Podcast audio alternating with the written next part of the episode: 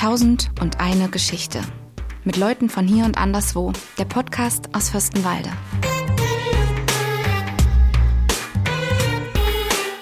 Wir befinden uns in Kabul, im Flughafen. Um uns herum Tausende von Menschen. Die Luft ist stickig. Es gibt keine Lebensmittel mehr. Und überall, wo ich hinsehe, befinden sich weinende Kinder, verzweifelte Gesichter. Was bleibt, ist die Hoffnung. Hoffnung auf ein Flugzeug, das Sicherheit verspricht. In dieser Folge geht es um genau diese Themen. Mit Rainer Wendt spreche ich über Sicherheit und ob die Menschen in Afghanistan auf Rettung hoffen dürfen. Zara, die selbst aus Afghanistan kommt, berichtet, warum die Taliban so gefürchtet ist. Thomas und Anna von der Caritas erklären, welche Möglichkeiten es gibt, das Land zu verlassen. Heute begrüße ich Rainer Wendt. Rainer Wendt äh, ist schon sehr lange Gewerkschaftsleiter der Polizei. Wie lange, Rainer? Ich bin Bundesvorsitzender der Deutschen Polizeigewerkschaft, jetzt seit mehr als 14 Jahren. Mehr als 14 Jahre. Ja, ich habe 43 aktive Dienstjahre bei der Polizei hinter mir. Und äh, die waren meistens auf der Straße sozusagen, nämlich im Duisburger Norden, in meiner Heimatstadt, im Streifenwagen, erst im mittleren Dienst und später dann als Kommissar. Rainer, ich habe im Vorfeld gegoogelt, Sicherheit das Wort an sich. Und dann äh, ist da so ein Tautologie nennt sich das, glaube ich, wenn das Wort sich selbst erklärt. Sicherheit ist, äh, wenn man sich sicher fühlt oder irgendwie so. Und dann fand, dachte ich, ähm, was ist das denn? Also ja, das erklärt es ganz bestimmt nicht. Sicherheit ist auf jeden Fall mehr als die Abwesenheit von Kriminalität, sondern Sicherheit ist auch ein Lebensgefühl, ist auch das äh, die Abwesenheit von Kriminalitätsfurcht beispielsweise.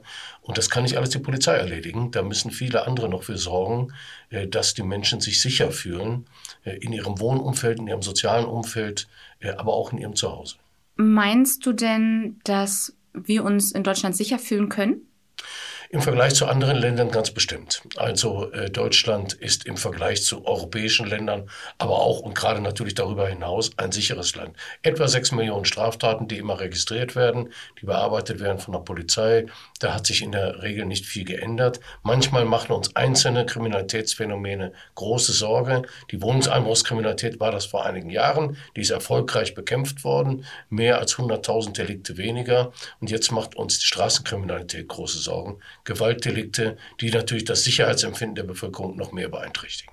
Denkst du, dass manche Nationalitäten mehr zu delinquenten Verhalten neigen als andere, oder? Nein, das glaube ich nicht. Es gibt äh, ähm, auch, es ist auch eigentlich nicht wichtig, was ich denke, sondern wichtig ist das, was zum Beispiel das Bundeskriminalamt äh, ermittelt und äh, an Fakten festhält. Äh, da gibt es beispielsweise eine Sonderauswertung immer, die nennt sich Kriminalität im Zusammenhang mit Zuwanderung. Und da steht eben drin, dass äh, bestimmte Gruppen von Zuwanderern bei bestimmten Delikten überrepräsentiert sind. Es gibt ähm, in anderen Ländern, ja, wie zum Beispiel jetzt gerade in Afghanistan, der, da ist die Lebenswelt oder der Lebensraum gerade nicht so sicher sicher. Ähm, wir haben ja 2015 schon relativ viele Flüchtlinge aufgenommen. Meinst du denn, es trägt zu einer Unsicherheit dazu bei, wenn man jetzt afghanische Flüchtlinge aufnehmen würde? Naja, Fremdheit schafft immer Unsicherheit. Denn gerade diese unkontrollierte Zuwanderung von vielen hunderttausend Menschen, die hat ja zusätzlich zur Verunsicherung beigetragen. Aber hättest du ein praktisches Beispiel, was denn den Leuten dann Sicherheit vermitteln kann? Das, was unsere Bundeswehr beispielsweise jetzt in Kabul gemacht hat. Äh, diese äh, Flüge dort organisieren. Äh, übrigens gemeinsam mit der Polizei, mit der Bundespolizei, die mit ihren Frauen und Männern dort vor Ort sind und das alles auch mit organisieren. das ist ein Gefühl von Sicherheit. Wir zeigen, dass die Bundeswehr ähm, mit den Kräften vor Ort Sicherheit produzieren kann, indem sie Menschenleben rettet ja, das sind übrigens dieselben Bundeswehrsoldaten, die vor wenigen Monaten noch alle als Rechte äh, äh, und so weiter beschimpft wurden, die wir jetzt da ins Feuer schicken, die aktuell ihr Leben aufs Spiel setzen, um Menschenleben zu retten. Aber dafür sind sie ausgebildet, das können die und äh, die können uns auch schon stolz machen. Weißt du denn konkret eigentlich, ob Brandenburg und Berlin äh, afghanische Flüchtlinge aufnehmen wollen? Ich denke, ja, die wollen auf jeden Fall. Politik hat das ja auch schon erklärt. Ähm, Politiker sind ja auch gerne gut und erklären das dann auch gerne öffentlich. Und es ist Wahlkampf in Berlin mhm. und da mhm. erklärt man das noch mal schneller mhm. öffentlich. Äh, aber äh, das müssen die auch gar nicht erklären, denn die Menschen, die nach Deutschland kommen, werden nach dem sogenannten Königsteiner Schlüssel über die Länder verteilt. Da müssen die gar nicht äh, öffentlich erklären, wie gut sie sind. Das funktioniert von ganz alleine. Wo ich ein bisschen Sorge habe, ist, dass die Parteien, die rechts Segment zu finden sind, dann sowas bringen wie ähm, das nächste 2015 verhindern oder so. Naja, damit muss man leider rechnen, zumal das im Wahlkampf äh, so ist. Äh, auf der einen Seite ähm, äh, AfD und andere, äh, da sind ja auch noch NPD und wer da alles unterwegs ist, am äh, rechten Rand die werden diese äh, Situation natürlich nutzen, um vor einer Wiederholung von 2015 äh, zu warnen und vor vielen anderen Dingen zu warnen. Deshalb ist es richtig, wenn unbedingt verhindert wird, dass sich das eben wiederholt. Und äh, denn sonst muss man leider damit rechnen, dass rechte Propaganda noch weiter sich hochschaukelt und auch noch mehr Zulauf bekommt. Ich will das nicht und deshalb hoffe ich darauf, dass die Kräfte, äh, wie äh, Armin Laschet auch gesagt hat, die Kräfte ähm, äh, da an der vordersten Front sind, die sagen, wir machen es alles aber geordnet. Und wir machen es so, dass die Menschen sich nicht fürchten müssen vor diesem Prozess, sondern dass die Menschen den, nicht nur den Eindruck haben, sondern wissen, jawohl, die haben das im Griff. Es kommen keine Menschen ins Land, von denen wir nicht wissen, wer sie sind. Was ist denn so dein Tipp, um sich sicher zu fühlen? Also zunächst mal ist mein großer Tipp, gelassen bleiben. äh, Dinge äh, nicht so nah an sich rankommen äh, zu lassen, dass sie einen in, selber in Angst und Schrecken versetzen. Und dann gibt es schon auch ein gefahrenbewusstes Verhalten. Du hast ja auch zwei ähm, Bücher geschrieben, glaube ich, ne? Ja. Ich äh, muss zu meiner Asche auf mein Haupt. Ich habe sie noch nicht gelesen. Ich werde es nachholen. Du hast was versäumt. Und ich äh, glaube, in dem einen Buch geht es tatsächlich auch um die Sicherheit in Deutschland. Ja, äh, wenn man das so will, äh, ein Spiegel-Bestseller ist das geworden. Uh. Und äh, äh, das, der heißt Deutschland in Gefahr. Und äh, ja, die Gefahren in Deutschland, die waren auch zu diesem Zeitpunkt und sind nach wie vor unverkennbar, äh, weil Deutschland äh, auf auf krisenhafte Situation schlecht vorbereitet ist. Auch bei der nächsten Katastrophe, die zum Beispiel ein großer, ein flächendeckender Stromausfall sein könnte, äh, werden wir wieder alle dastehen und sagen, oh Gott, oh Gott, da konnte man ja gar nicht mit rechnen. Obwohl auch dieses Szenario längst auf dem Papier beschrieben ist. Es gibt auch ein gutes Buch darüber, heißt Blackout. Äh, da ist das sehr realistisch beschrieben und trotzdem sind wir nicht darauf vorbereitet. Es gibt ja auch Versicherungen, die Sicherheit verkaufen. Und also um, um Sicherheit dreht sich ja wahnsinnig viel. Ähm, ich glaube, wenn man eine Versicherung abschließt, macht man das ja nur, um sich sicher zu fühlen. Ähm, ja, das ist, übrigens, ist im Übrigen äh, ganz, ganz spannend, dass das so ist. Wenn man äh, äh, eine Lebensversicherung beispielsweise abgeschlossen hat, kann man trotzdem sterben. äh, manche Leute oh, glauben ja, äh, wenn sie eine Lebensversicherung abgeschlossen dann ist ihr Leben sicherer. Nein, nein. Es geht nur darum, dass irgendjemand im Todesfall Geld kriegt. Wenn es um das Thema Ausbildung ähm, zum Polizisten geht und wir nochmal auf Afghanistan gucken, dann wurde ja von der USA und auch von Deutschland viel geleistet, um die Kräfte vor Ort auszubilden, um halt eigentlich zum Beispiel der Taliban gegenüberstehen zu können und souverän gegenüberstehen zu können. Und sie wurde auch ausgestattet mit den entsprechenden Mitteln, die man dafür benötigt. Warum ähm, und ich weiß auch, dass theoretisch die ausgebildeten Kräfte auch mehr sind als die Taliban. Was denkst du, warum ist das so, dass diese ausgebildeten Kräfte, die ja mit viel Know-how auch ausgebildet wurden, ähm, dem nicht äh, gewachsen sind? Ich glaube, das ist ein ganz hervorragendes Beispiel dafür, äh, dass man sehen kann, was Polizeiausbildung ist. Dass Polizeiausbildung eben nicht nur ist, wir machen viel Sport, wir können schießen und wir können Leute festnehmen und fesseln oder so. Äh, also diese Tätigkeiten, sondern dass dazu eine ganze, ganze Menge mehr gehört. Selbst wenn man äh, jetzt von mir aus 20.000 ausgebildete deutsche Polizistinnen und Polizisten nach Afghanistan schickt und sagt, macht ihr jetzt mal die Polizeiarbeit. Das würde auch nicht funktionieren. Die Gesellschaft muss auch schon so sein, dass eben rechtsstaatlich ausgebildete Polizistinnen und Polizisten dort Dienst machen können. Und das ist in Afghanistan nicht der Fall. Deshalb war dieses State Building und das Verstehen jetzt ja mittlerweile auch eine richtige Illusion. Zu glauben, dass man mit Polizei und Militär dort einen Staat bauen kann, der dann unserem demokratischen mhm. Verständnis entspricht, das hat noch nie funktioniert und wird auch nicht funktionieren. Aus der Perspektive, wenn jemand ähm, Familie in Afghanistan hat und die natürlich gerne in Sicherheit wegen wollen würde, was würdest du diesen Menschen raten? Ähm, man, man ist ja auch ein Stück weit machtlos und ähm, ja, ist, ist schwierig. Ja, man ist auch in der Tat machtlos, weil es äh, äh, faktisch nun einmal nicht geht, abgesehen von rechtlichen Voraussetzungen, äh, die der Gesetzgeber ja schaffen könnte, vielleicht auch irgendwann mal schafft, aber im Moment, äh, wenn dort ein solches Regime herrscht, dann wird das einfach nicht gehen. Und ich glaube, dass man nur durch Gespräche hier, durch Freundschaften und Familie und soziale Bindungen hier diese Situation auffangen kann.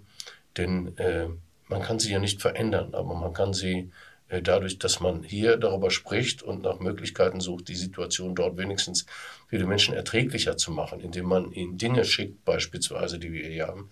Äh, das hört sich alles immer ein bisschen lächerlich an, aber äh, wer, wer aus Deutschland kommt, der kennt noch die Ost-West-Geschichte, wo, wo ja auch Menschen über die, über, durch die Mauer hindurch sozusagen Kontakte gehalten haben und halten mussten über viele Jahre und sich auch nicht sehen konnten und äh, trotzdem das aber überwunden haben. Und keine Trennung ist von Dauer, weil zum Schluss gewinnt die Freiheit und die Demokratie. Du rätst denen hier natürlich, wie kann ich dann damit umgehen? Aber was könnten wir denn den Menschen vor Ort raten, wie, wie sie an Sicherheit gewinnen könnten? Das ist jetzt noch schwieriger. Den Menschen in, äh, ja, dazu in müsste man ja. eine genaue Kenntnis der kulturellen Bedingungen haben, unter denen das ist. Also man kann, ich meine, man darf sich da gar nichts vormachen, wenn die, wenn die Taliban zu ihren alten, strengen Regeln zurückfinden äh, dann äh, müssen Frauen sich verstecken, dann müssen sie äh, äh, eigentlich aus, dem, aus, dem, aus der Öffentlichkeit verschwinden und äh, das Regime irgendwie überwinden und können eigentlich nur ganz zu Hause im Privaten äh, ihr Leben leben. Und äh, da gibt es viele Verhaltensmaßregeln, aber dazu muss man die Bedingungen genau kennen, unter denen die Menschen dort leben müssen. Das ist so fürchterlich allein das, was man, was man hört von jungen Menschen, von jungen Mädchen, die dort zwangsverheiratet werden und alles Mögliche. Äh, äh, Jungen, die, die zwölfjährig da schon zu, zu Soldaten erzogen werden sollen und so.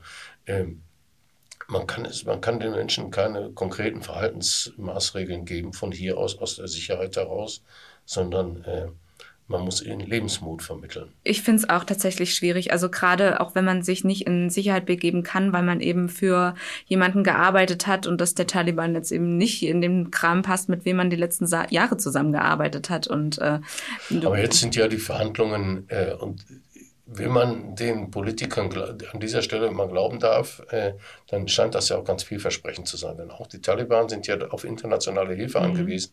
Und das ist natürlich äh, ein Werkzeug, um möglicherweise sie zu Zugeständnissen zu bewegen. Denn sie brauchen Geld, sie brauchen internationale Anerkennung und äh, die können sie nicht bekommen. Sie können sie also nicht komplett abschotten. Richtig, du meinst also, dass wir darauf hoffen können, dass vielleicht doch eben ein paar äh, nach Deutschland oder in ein anderes sicheres Land geflogen werden kann? Das wird sehr teuer werden, aber durchaus vorstellbar. Dann ganz herzlichen Dank, Rainer. Ja, hat mich sehr gefreut. Bis Dito. demnächst wieder. Bis dann. Ciao. Ciao.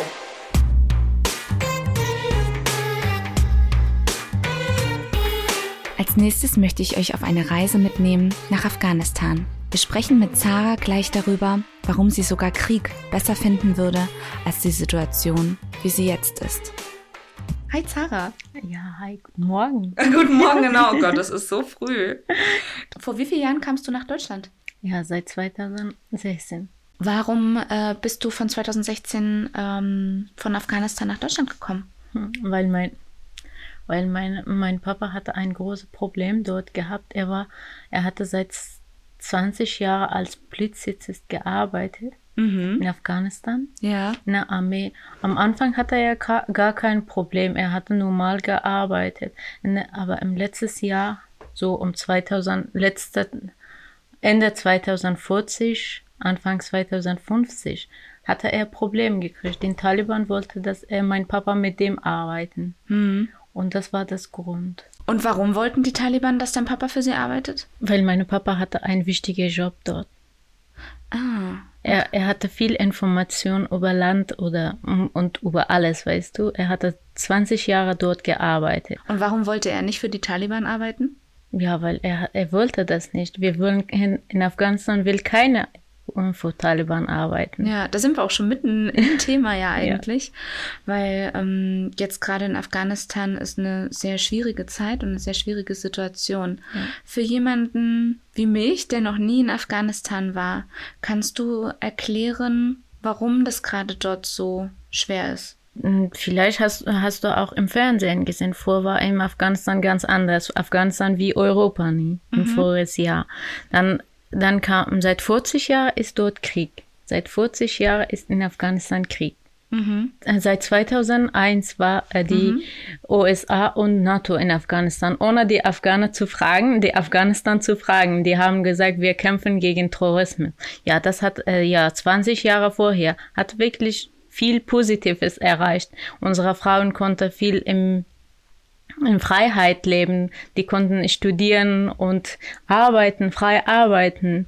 Ja.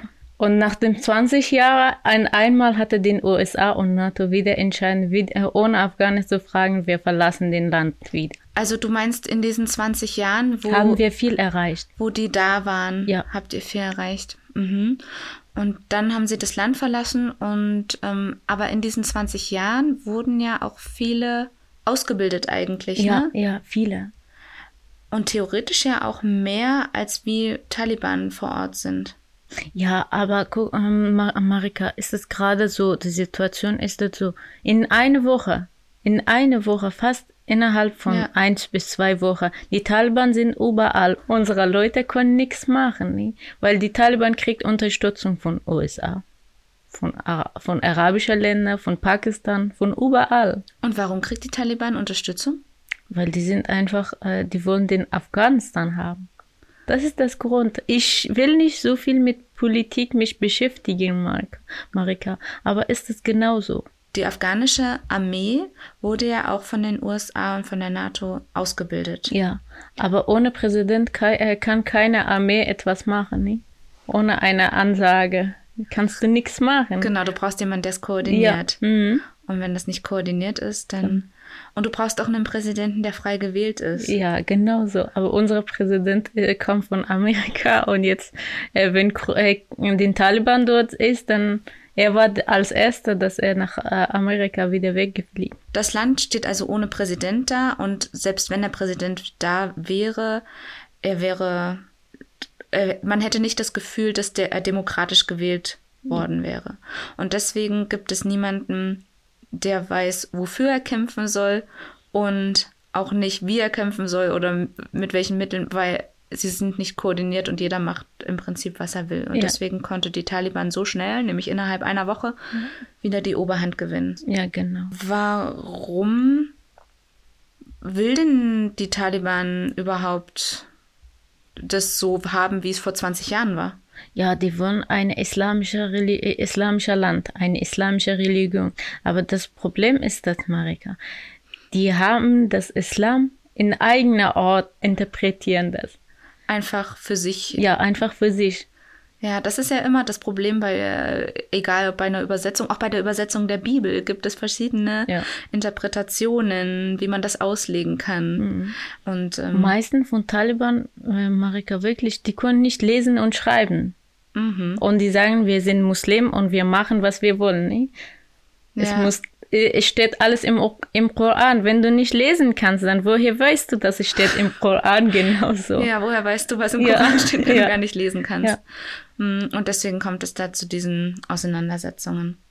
Warum wollen denn so viele Menschen jetzt raus aus dem Land? Weil die haben keine Sicherheit im Afghanistan.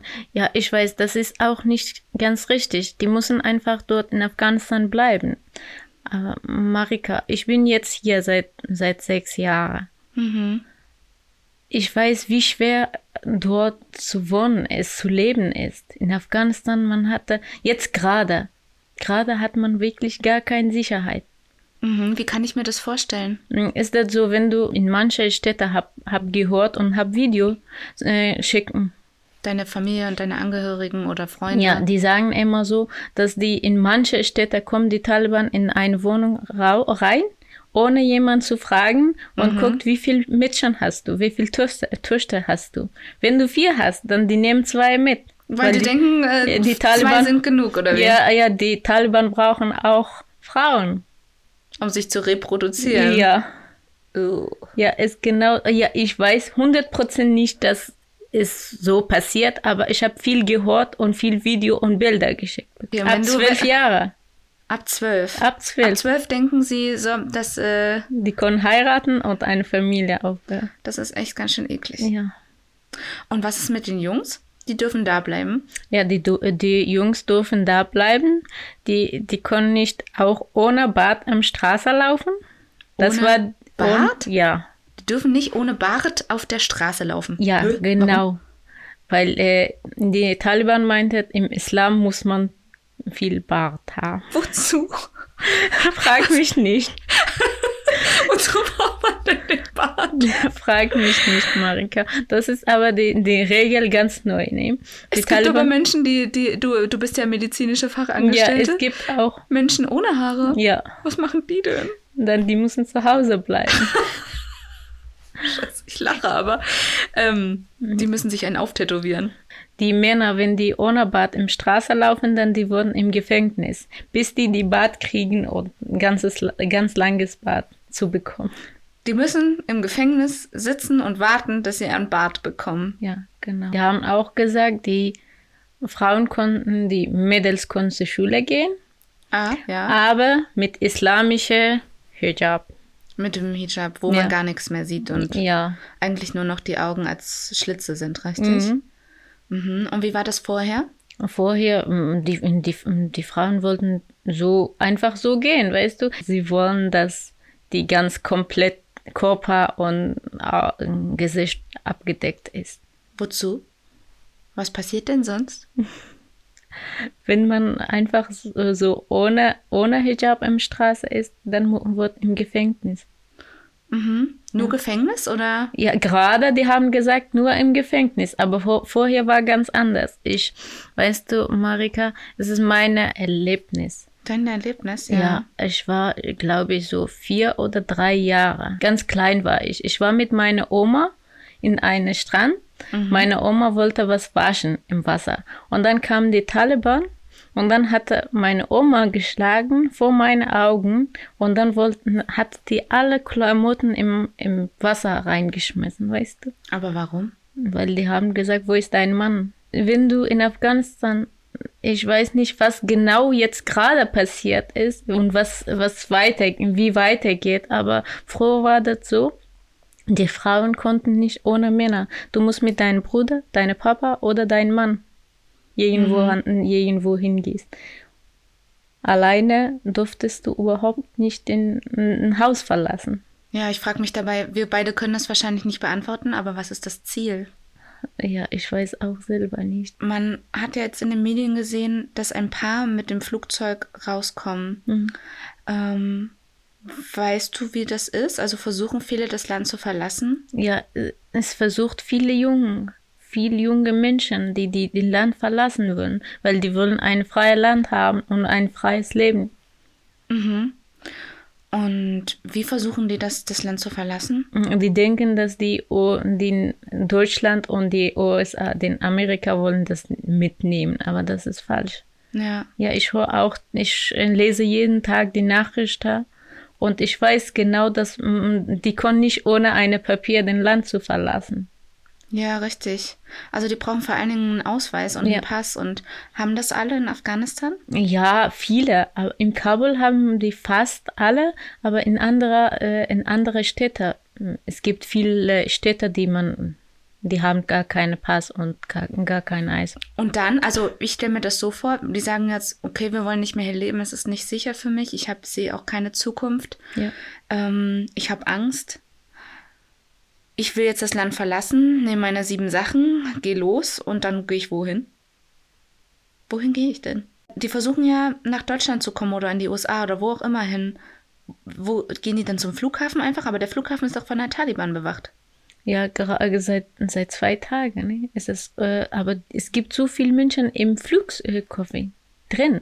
Im Flughafen? Ja, im Flughafen drin. Die es vorher schon hingeschafft ja, haben. Und die warten jetzt im Flughafen, dass sie ausgeflogen werden. Was Ja. passiert denn mit denen, die keinen Reisepass haben? Die, die warten einfach. Die denken, das wird pa passiert und kommt jemand und holt mich von dem Land weg. Und irgendwann geht ja aber auch äh, das Essen zu Ende. Ja, weißt du, äh, es war vorgestern oder gestern war das ein Mädchen, ein kleine, ein klein Kind gestorben, weil es war so viel Leute da drin und dann die Mutter konnte nicht den Kind festhalten und dann war So viele Leute im Flughafen oder im Ja. Flugzeug? im Flughafen. Es waren so viele Menschen im Ja. Flughafen. Ja, Das ist unf also für jemanden, der nicht dort ist, glaube ich, unvorstellbar, wie die Situation ist. Die ist auch unglaublich angespannt. Du Ja. weißt nicht, ob du abgeholt wirst. Du weißt nicht, was als nächstes passiert. Ja. Du weißt, du hast keinen Platz, ja. wahrscheinlich dann.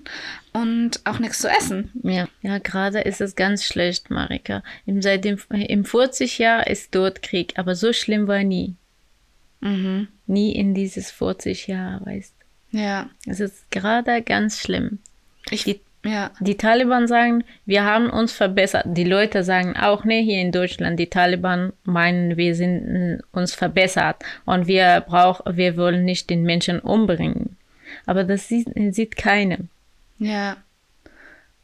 Ähm, ich weiß auch nicht, was besser ist, ob ich lieber am, im Flughafen wäre und darauf hoffe, dass mich jemand abholt, oder dass ich außerhalb vom Flughafen bin und darauf hoffe, dass es besser wird. Also es ist beides nicht ja, besonders. beides ist gleich, ne? Na, naja, ja, ich anders schlimm. Das ist ganz schlimm. Als ich in Afghanistan war mit meiner Familie, mein Papa hat als Polizei, Polizei gearbeitet. Jeden Tag, wenn mein Papa rauskommt, dann wussten wir nicht, ob er am Abend wieder zurückkommen kann oder nicht. Oder stirbt er einfach. Hm. Gibt es jemanden, der dich anruft und sagt, ja, Sarah, meine, hilf mir? ja, meine Onkel, meine, äh, ich habe viel, viel Familie in Afghanistan, viel. Und die, die, die fragen mich ständig, Sarah, na, wie, was läuft? Wie, wie gibt es was Neuigkeiten? Ja. Ja. weil die, die hören auch in Medien wird viel gesagt, ne, dass die Deutschland äh, bringen die Leute nach Europa und so weiter, aber das ist alles falsch. Es gibt nicht so. Die in, äh, die in Deutschland wird nur abgeholt, die, die mit äh, dem deutschen Armee zusammengearbeitet ist. Mhm, richtig. Ja. Ähm, was sagst du den Menschen, also was sagst du deinem Onkel dann? Ja, ich sage einfach, tut mir leid, ich kann nicht, wirklich, Marika, ich kann nichts machen. Ja, natürlich nicht. Ja, ähm, er war normaler Taxifahrer, ganz normaler Taxifahrer und seit zwei Wochen ist er zu Hause. was macht er denn, wenn er zu Hause ist? Er lebt dann von seinem Ersparten. Die haben letzte Woche gesagt, dass die äh, nichts zum Essen und nichts haben zu Hause. Mhm. Ist alles schon fertig, ne, Marika? Man, man, man weiß nicht, wie lange äh, braucht man zu leben, weißt du? Man weiß wirklich nichts, was passiert. Ja, Kann ich morgen arbeiten gehen? Kriege ich von irgendwo Geld? Was, was soll ich machen? Ne? Mhm. Sterbe ich einfach lieber so zu Hause? ja. Und dann kann man sich natürlich auch vorstellen, dass wenn man in dieser Situation ist, dass man sich dann einfach auf den Weg macht. Ja. Egal wohin. Mhm. Hauptsache erstmal raus. Ist das dann auch die Überlegung deiner Onkel? Na, er hatte überlegt, aber mein Papa hatte gesagt, nein, es wird nichts passiert, bleib lieber zu Hause. Aber das ist ja auch schlimm, jemanden zu Hause nach Hause zu schicken, wo es ja nichts gibt. Ja. Aber im Flughafen ist gra- gerade auch Katastrophe, Marika. Und dann gibt es ja noch die Methode zu Fuß. Aber Ja, aber es ist ganz schlimm, man braucht Geld. Davor braucht man auch Geld. mhm. Als wir hier nach Deutschland gekommen, sind, ja. gekommen sind, wir hatten auch fast für je- jede Person, mein Papa hat 2000 Dollar. Zwei, oh, 200, 2000 Dollar gegeben, weißt du? Mhm. So viel. Ja, Weil wir hatten dort alles. Wir hatten Haus, wir hatten ja. alles. Mein Papa hatte einen guten Job. Mein Bruder war, er hatte dort studiert als Mediziner und hatte er in einer Apotheke gearbeitet. War ganz gut.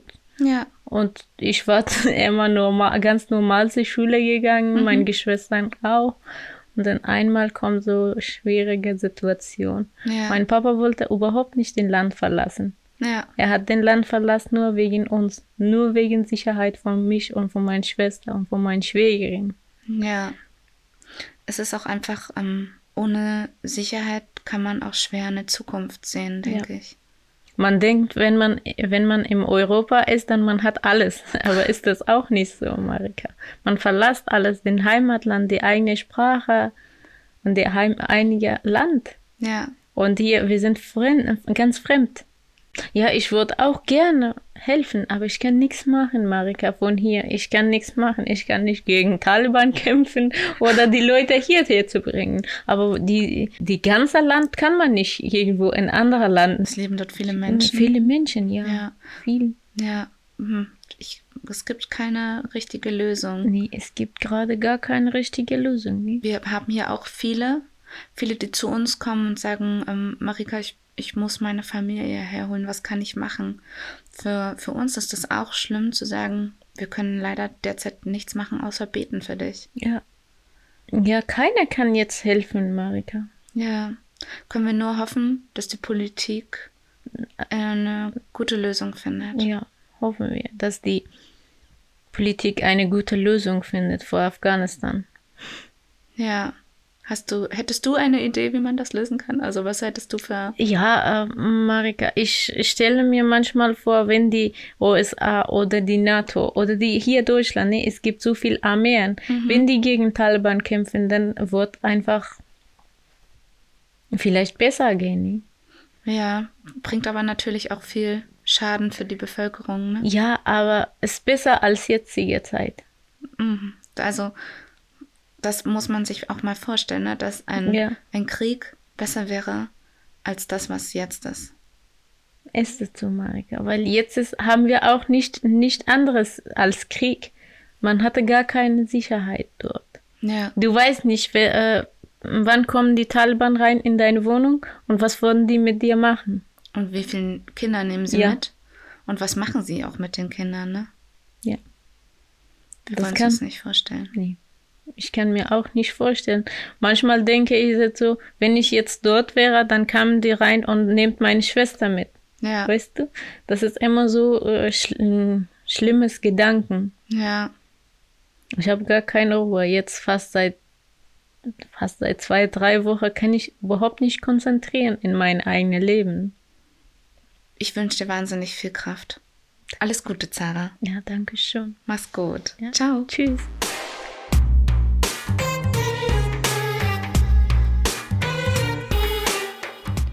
Wir sprechen jetzt mit Thomas und Anna von der Caritas über Möglichkeiten, das Land zu verlassen.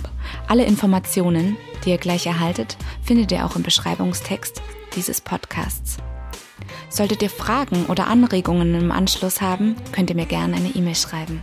Ich begrüße die liebe Anna und äh, Thomas Thieme. Mögt ihr euch einmal kurz vorstellen? Ich bin Anna Niemczek. Äh, ich arbeite bei der Caritas schon seit äh, sechs Jahren. Ich bin zuständig für Migranten.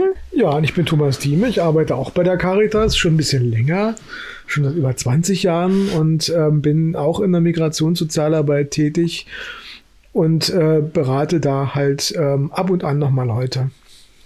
Genau, weil wir heute so ein spezielles Thema haben, habe ich mir euch sozusagen im Doppelpack geholt, weil das so dramatisch ist, möchte ich sagen, dass wir Unterstützung brauchen, von wo wir sie auch immer herbekommen können. Jeder, der den Fernseher oder das Radio eingeschaltet hat, hat ja wahrscheinlich mitbekommen, was in Afghanistan gerade los ist. Und ähm, selbst wenn man nicht so ganz tief im Thema steckt, weiß man, dass es nicht optimal ist und dass man gerade wahrscheinlich in diesem Land nicht sein möchte. Wie ist denn das, Anna? Bekommst du viele Anrufe von jemandem, der da raus will? Oder bekommst du Anrufe aus Afghanistan oder bekommst du eher die Hilferufe aus Deutschland? Ähm, nee, also ich bekomme eigentlich die Anrufe und die, Klient, die Klienten kommen zu mir persönlich äh, wegen die Familien, welche befinden sich jetzt in Afghanistan, also die An Angehörige. Äh, die müssten unbedingt äh, die Familie hier zu holen. In, irgendwelche, also die fragen um irgendwelche Möglichkeit, dass die vielleicht evakuieren äh, können sein. Solche Anrufe haben wir ungefähr zehnmal pro Tag. Persönlich kommen auch die Familien, welche uns kennen.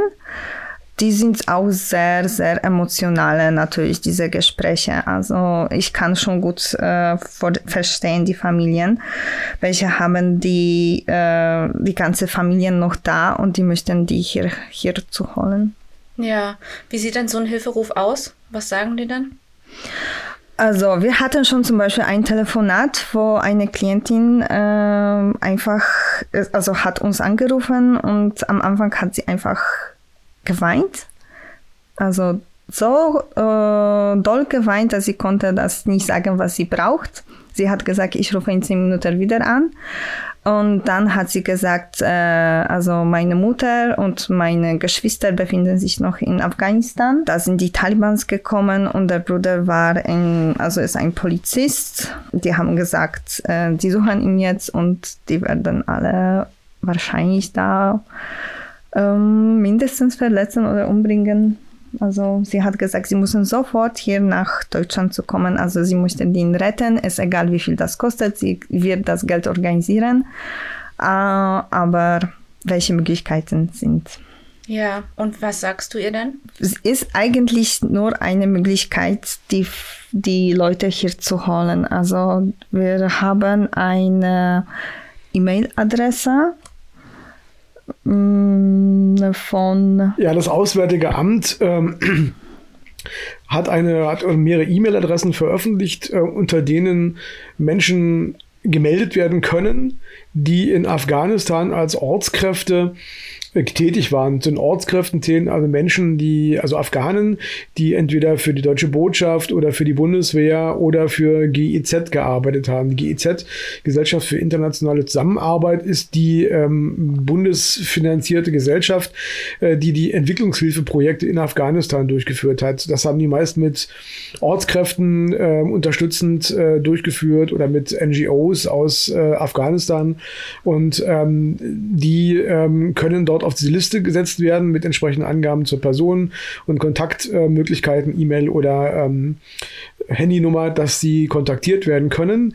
Das Problem ist aber, dass im Moment ja gar keine Evakuierungen möglich sind, denn die Bundeswehr hat ja am Freitag äh, Kabul verlassen und äh, die US-Armee wird auch am 31.8., also morgen, nee, heute, heute, heute abziehen sodass dann erstmal keine Evakuierungen äh, per Flug möglich sind. Und ähm, viele Menschen versuchen sich jetzt irgendwie äh, in die Nachbarländer durchzuschlagen. Also ich habe gestern ähm, in den Nachrichten auch Bilder gesehen von der pakistanisch-afghanischen Grenze, wo die Menschen sich stapeln. Ähm, und man versucht jetzt oder will versuchen, ob man über die Nachbarländer ähm, die Leute evakuieren kann. Es soll auch Verhandlungen mit den Taliban geben, äh, damit die äh, bestimmte Menschen durchlassen. Gestern hat sich jemand gemeldet, der gesagt hat, dass mehrere Personen in einem Kleinbus zum Flughafen gefahren sind sind.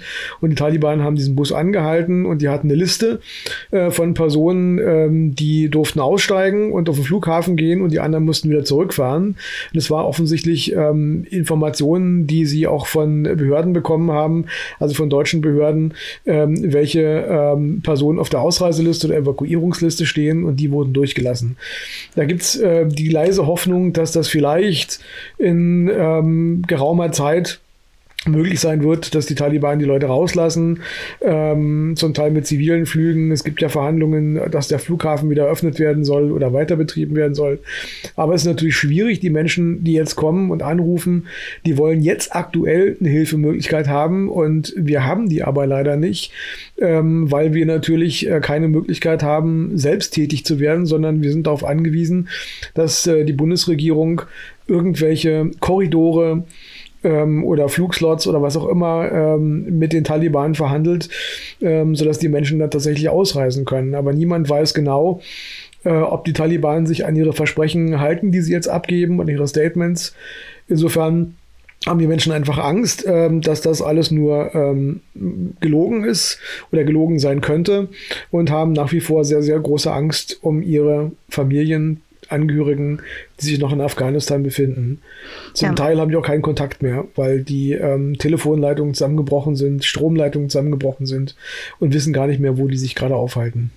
Und sag mal, Anna, von deiner Klientin jetzt, wenn der Bruder Polizist ist, dann steht der ja wahrscheinlich nicht auf so einer Liste wo gerade alle draufstehen wollen wahrscheinlich und wahrscheinlich auch versuchen, auf die Liste zu kommen, ohne dass sie tatsächlich draufstehen. Was sagst du denn deiner Ja, Klientin? das ist das Problem, dass wir haben wirklich sehr wenig Klienten, welche äh, tätig waren, also für Botschafter oder für irgendwelche relevanten Behörden. Das muss man in sehr sensibler äh, Art zu erzählen, das können wir leider momentan nichts für die Familie machen. Äh, bleibt die Hoffnung, dass irgendwann die Situation wird sich beruhigt und vielleicht die Familie können hier kommen. Was wichtig ist, ist natürlich ohne Pass zum Beispiel können die sowieso hier nicht zu kommen. Also die müssen erstmal diese Pass beschaffen. Genau, also ihr meint natürlich, also den Pass brauchen sie auch, ähm, aber sie brauchen natürlich in erster Linie ein Visum, äh, um nach Deutschland zu kommen und das bekommen sie eben nur bei einer Botschaft. Und ähm, die, ähm, ich weiß nicht, wie schnell die Botschaft in Kabul wieder arbeitsfähig sein wird, ob sie überhaupt arbeitsfähig ist. Zuletzt war es ja auch so, dass die gar keine Visa ausgestellt hat, ähm, weil die nach dem Bombenanschlag ähm, zerstört war teilweise. Und ähm, ohnehin in den letzten Jahren die ähm, Visa generell über Pakistan, die Pakistan, also deutsche Botschaft in Pakistan und deutsche Botschaft in Indien abgewickelt worden sind. Jetzt gibt es ja auch viele, ähm, die sich zum Beispiel in Richtung Usbekistan durchgeschlagen haben. Die dortige deutsche Botschaft ist aber nicht in der Lage oder nicht befugt, ähm, denen entsprechende Reisevisa auszustellen, ähm, sodass die Menschen dort erstmal ausharren müssen. Ähm, und das ist natürlich ein, ein, Problem. Und wenn man weiß, dass es ja nicht direkt einen Weg von ähm, Afghanistan nach Indien gibt, äh, sondern man durch Pakistan durch muss, wird sich wahrscheinlich das meiste auch in der deutschen Botschaft in Pakistan abspielen. Zu mir kam auch einer, der gesagt hat, Marika, ich habe gehört, das ist ja ganz oft, ne? Mhm. Ich habe gehört, man braucht nur einen Brief schreiben, wo drauf steht, dass äh, ich ausreisen möchte und dann werde ich schon durchgelassen. Was ist da dran an so einen Geschichten? Na, das habe ich leider nicht gehört. Ich, ich denke, solche Brief hilft nicht. Nee, das glaube ich auch nicht. ähm, weil ich denke auch, dass die Menschen, die dort jetzt auf diese Liste oder die von ähm, uns zum Beispiel über die E-Mail-Adresse gemeldet wird ans Auswärtige Amt, dass die auch prüfen werden, ob die tatsächlich auf irgendeiner Gehaltsliste von irgendeiner NGO, die mit dem GEZ zusammengearbeitet hat, stehen oder ähm, ob die gelistet sind als äh, Mitarbeiter äh, der Bundeswehr ähm, und wenn die da keinen Nachweis dafür erbringen können, äh, beziehungsweise die deutschen ähm, Behörden da keine ähm, Listen oder Nachweise haben, ähm, werden die auch nicht auf die Evakuierungsliste gesetzt. Und hier ist ja auch noch so, dass man äh, nicht grundsätzlich da drauf kann, sondern die wählen ja auch noch aus. Also äh, wer vor 2013 schon mal gearbeitet hat für irgendwelche deutschen ähm, Regierungsorganisationen, der darf gar nicht auf die Evakuierungsliste. Ähm, und dann ist es auch noch mal sehr stark eingegrenzt auf die Kernfamilie. Und da gab es auch schon viele, die gesagt haben, nee, wenn ich also meine erwachsenen Kinder nicht mitnehmen darf, dann äh, bleibe ich hier, weil ich kann die nicht zurücklassen ähm, und auf sich allein gestellt lassen.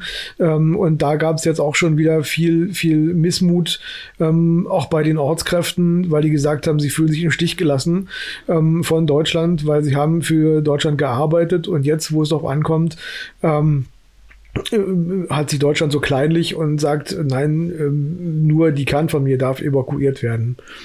Kernfamilie ist dann äh, die Eltern und die minderjährigen Kinder. Und ah. dann gab es wohl auch noch eine Ausnahme, dass die ähm, schon volljährigen, aber unverheirateten Töchter äh, noch mit ausreisen dürfen, aber die ähm, unverheirateten ähm, volljährigen Söhne nicht. Ähm, ich habe mitbekommen, dass ähm, es auch große Tumulte gab, gerade in Kabul, weil Menschen Geld abheben wollten ähm, von den Banken und die Banken geschlossen waren. Äh, das ist auch eine sehr undurchsichtige Geschichte. Das lässt sich von hier ganz schlecht beurteilen, ob das noch möglich ist, Geld dorthin zu transferieren und ob die ähm, Verwandten dann auch tatsächlich dieses Geld äh, irgendwo abholen oder in Fang nehmen können. Ich rate den Leuten, ähm, immer, dass sie versuchen sollen, sich irgendwo erstmal in Sicherheit zu bringen, äh, so gut es geht, ähm, bis vielleicht auch ähm, sich der ganze Staub ein bisschen gelegt hat und man weiß, in welche Richtung sich das entwickeln wird unter den Taliban. Ähm, oder aber sich äh, zu versuchen, in, über einen Landweg irgendwie aus Afghanistan rauszukommen und in eines der Anrainerländer zu kommen, weil ich denke, dort werden auch Flüchtlingslager aufgebaut werden. Was anderes kann man im Moment nicht machen. Und wir haben ja noch ein weiteres Problem. Ähm, das gibt ja auch eine ganze Reihe von Menschen, die eigentlich das Recht haben, nach Deutschland zu kommen, ähm, weil ihre Angehörigen hier in Deutschland ein Anrecht auf Familiennachzug haben. Aber das funktioniert eben leider momentan auch nicht. Und es gab eben diese Meldung dann auch vom Außenministerium, dass die Menschen, die eine Familiennachzugsberechtigung haben, leider nicht auf die Evakuierungsliste können sodass die also auch jetzt noch ausharren müssen und äh, nicht wissen, wann sie eigentlich ausreisen können. Sie haben vielleicht sogar schon ein Visum, ähm, aber es äh, gibt kein Transportmittel. Wenn ich das also zusammenfassen kann, könnte man sagen, hoffentlich lässt die Taliban die Leute aus dem Land und hoffentlich beschließt die Politik dann aus den Nachbarländern die Leute hierher zu holen oder aus in andere sichere Staaten. Genau, also ja. ich denke ja, ähm, das ist die einzige Hoffnung. Äh, was uns natürlich ein bisschen Sorge bereitet, ist, dass wir jetzt bald eine Bundestagswahl haben und äh, die Frage dann im Raum steht, wie stark ist dann die Politik mit sich selbst beschäftigt und wie handlungsfähig wird dann die Regierung noch sein, ähm, um solche Sachen auch durchzusetzen. Ähm, weil wenn das auf die lange Bank geschoben wird, dann kann das ganz einfach Menschenleben kosten. Aber vielleicht könnt ihr ja noch mal kurz erklären, für jemanden, der diese Rechtslage nicht so gut kennt und der sich mit dem Thema nur aus den Medien befasst hat, warum kann man eben nicht einfach in ein sicheres Nachbarland? Na, erstmal, äh, da an jeder Grenze stehen die Talibans. Die prüfen die Leute, welche wollen da über die Grenze wandern, reisen. Mhm. Und ähm, wenn die wollen die nicht reinlassen, dann machen einfach Stopp. Und dann, das ist einfach nicht möglich. Also für normale Menschen. Wahrscheinlich muss man Geld dabei haben äh, oder irgendwas, was für die Taliban wichtig ist. Sonst ist es schwierig. Hinzu kommt noch, dass ähm, zum Beispiel der Iran, wo viele Afghanen leben, ähm, gesagt hat, äh, wir haben jetzt genug hier und äh, sagen, also wenn jetzt irgendwie eine Flüchtlingswelle einsetzt, wir lassen die nicht rein, ähm, beziehungsweise es sogar die Gefahr besteht, dass ähm, Afghanen, die schon im Land sind, dadurch jetzt auch vielleicht ausgewiesen werden und nach Afghanistan zurück müssen. In Pakistan leben natürlich auch schon eine ganze Menge Afghanen. Ähm, da wird sich die Regierung es auch gut bezahlen lassen, wenn dort Flüchtlingslager eingerichtet werden. Ähm, und ähm, ja, die Taliban ja, werden auch Geld dafür verlangen, dass man ausreisen darf. Insofern ist es gar nicht so einfach. In Usbekistan, wohin sich viele durchgeschlagen haben, gerade ähm, aus den nördlichen Teilen des Landes, wo auch viele ähm, ethnische Minderheiten leben, also Usbeken, Tadschiken, ähm, Hazara, äh, die ja nochmal äh, besonders Angst haben, weil die ähm, Taliban ja Pashtun sind und die also aus der Bevölkerungsmehrheit stammen äh, dort sitzen die Flüchtlinge jetzt sozusagen in der Falle, weil ähm, Usbekistan ähm, will sie nicht haben. Und die deutsche Botschaft in Usbekistan hat stellt derzeit keine Visa für Afghanen aus. Das heißt, es gibt momentan ja nur die Möglichkeit, äh, in der deutschen Botschaft in Islamabad und in Neu-Delhi Visa zu beantragen. So, und jetzt wird, äh, ist völlig offen, was mit den Menschen passiert, die zum Beispiel nach äh, Tadschikistan oder Usbekistan geflüchtet haben. Ob die da erstmal festsitzen oder wieder zurück müssen. Ähm, in dem Moment, wo ähm, das ganze Pulverfass in Afghanistan explodiert, werden auch die Anrainerstaaten natürlich sagen, hui, hui ähm, wer weiß, was da passiert. Wir machen mal vorher aber die Grenzen dicht und lassen die nicht rein. Vielleicht gibt es ja da auch dann andere ähm, Milizen oder ähnliches, äh, die vielleicht vor den Taliban Angst haben oder mit den Taliban ähm, im Konflikt stehen, die die Möglichkeit nutzen, dann auch ins Ausland zu gehen und dann fangen wir uns da vielleicht irgendwelche Terroristen ein. Die gleichen Bedenken, die man hier in Deutschland hat, weshalb also auch alle Menschen erstmal überprüft werden, ob sie nicht vielleicht doch ähm, schon mal in irgendeiner Form äh, zu irgendeiner Taliban oder sonstigen Miliz gehört haben. Äh, das gleiche machen natürlich und die gleiche Angst haben die Nachbarstaaten. Die wollen sich natürlich auch nicht ähm, irgendwelche Rückzugsbasen für ähm, Terrorgruppen schaffen, die dann von dort aus wieder nach Afghanistan gehen und dort operieren. Interessante Geschichte, du hast einen interessanten Punkt angesprochen. Es gab ja dieses Gerücht, ich weiß nicht, ob es wahr ist, das wollte ich jetzt dich fragen, ähm, dass viele, die ab, schon abgeschoben wurden, viele Afghanen wieder zurück nach Deutschland gekommen sind, weil sie natürlich dann in Afghanistan ähm, der deutschen Sprache mächtig waren und dann gedolmetscht haben zum Beispiel, dann zurückgeschickt wurden, obwohl sie eigentlich schon von uns, also von Deutschland schon abgeschoben wurden. Was ist da dran? Ist da was dran? Das sind äh, Mitteilungen, die man in den Nachrichten gehört hat, deren Wahrheitsgehalt ähm, jetzt natürlich nicht prüfbar sind, aber vorstellbar ist es schon. Weil wenn ich in ähm, Afghanistan dringend jemanden suche für Übersetzungstätigkeiten, der der deutschen Sprache mächtig ist, dann ist ja erstmal egal, ob der aus Deutschland abgeschoben worden ist oder nicht. Da hat natürlich niemand im Blick gehabt, als man die engagiert hat, ähm, dass so eine Situation kommen würde. Und ähm, wenn die natürlich jetzt als Ortskräfte ähm, mit evakuiert werden, dann ähm, können die auch nicht mehr wieder zurückgeschickt werden, weil ihnen ja dort dann auch ähm, ja der Tod droht. Und die deutsche Verfassung, das Grundgesetz äh, verbietet schlicht und einfach die Auslieferung in, in Staaten, wo ähm, der Tod droht oder unmenschliche Behandlung droht. Und ähm, das kann natürlich passieren, dass über diesen Weg der Evakuierung von Ortskräften äh, Menschen wieder nach Deutschland zurückgekommen sind, die mal abgeschoben wurden. Ja. Aber ist, man weiß ja auch nicht, warum die abgeschoben worden sind. Also wir haben ja in der Vergangenheit oft gehört von der Politik, dass nur ähm, Schwerverbrecher abgeschoben werden. Ähm, wenn man aber genauer hingeschaut hat, dann war das eben häufig nicht so, ähm, sondern die Ausländerbehörden hatten Druck ähm, Afghanen abzuschieben und hat man halt die genommen, die über gültige Reisepapiere verfügten. Es waren eben häufig nicht diejenigen, äh, die ähm, was auf dem Kerbholz hatten.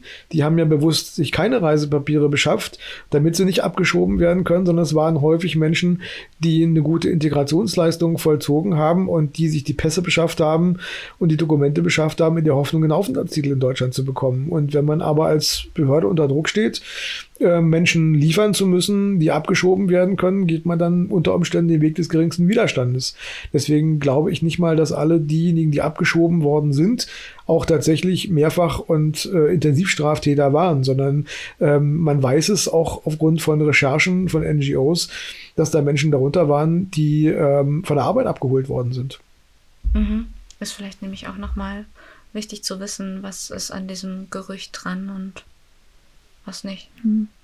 Was ich auch sehr dramatisch fand, ist, dass sich viele Menschen ja noch am oder beziehungsweise sogar im Flughafen befinden, die sich nicht mehr raustrauen und im Flughafen sich die Menschen stapeln. Da war ja auch diese Geschichte mit dem einem kleinen Kind, was kollabiert ist. Ähm, und jetzt finden ja gar keine Flüge mehr statt da kann man auch schwer was raten, ne? Also da ist ja auch. Einzigste, was können wir machen, also wir sind äh, also mit den neuesten Informationen immer mit unseren Klienten in Kontakt. Also wenn sich wird irgendwas ändern, dann informieren die auch. Und die können uns immer so gerne immer zu uns kommen und, und fragen, was da passiert ist oder wie kann man noch etwas. Ja, gibt es Möglichkeiten. Mhm. Dann danke ich euch zweien recht herzlich. Wenn ihr nicht noch was, irgendwas, wollt ihr noch was loswerden? Thomas, irgendwas, was ich vergessen habe? Nö, eigentlich nicht, aber wir melden uns, äh, wenn es was Neues gibt. Dann danke ich euch, dass ihr da wart und danke wir hoffen dir. das Beste und äh, wir beten für die Familien. Ja. Genau, mehr können wir momentan nicht tun. Mhm. Genau. Bis bald. Ja, danke. Jo. Ciao. Tschüss.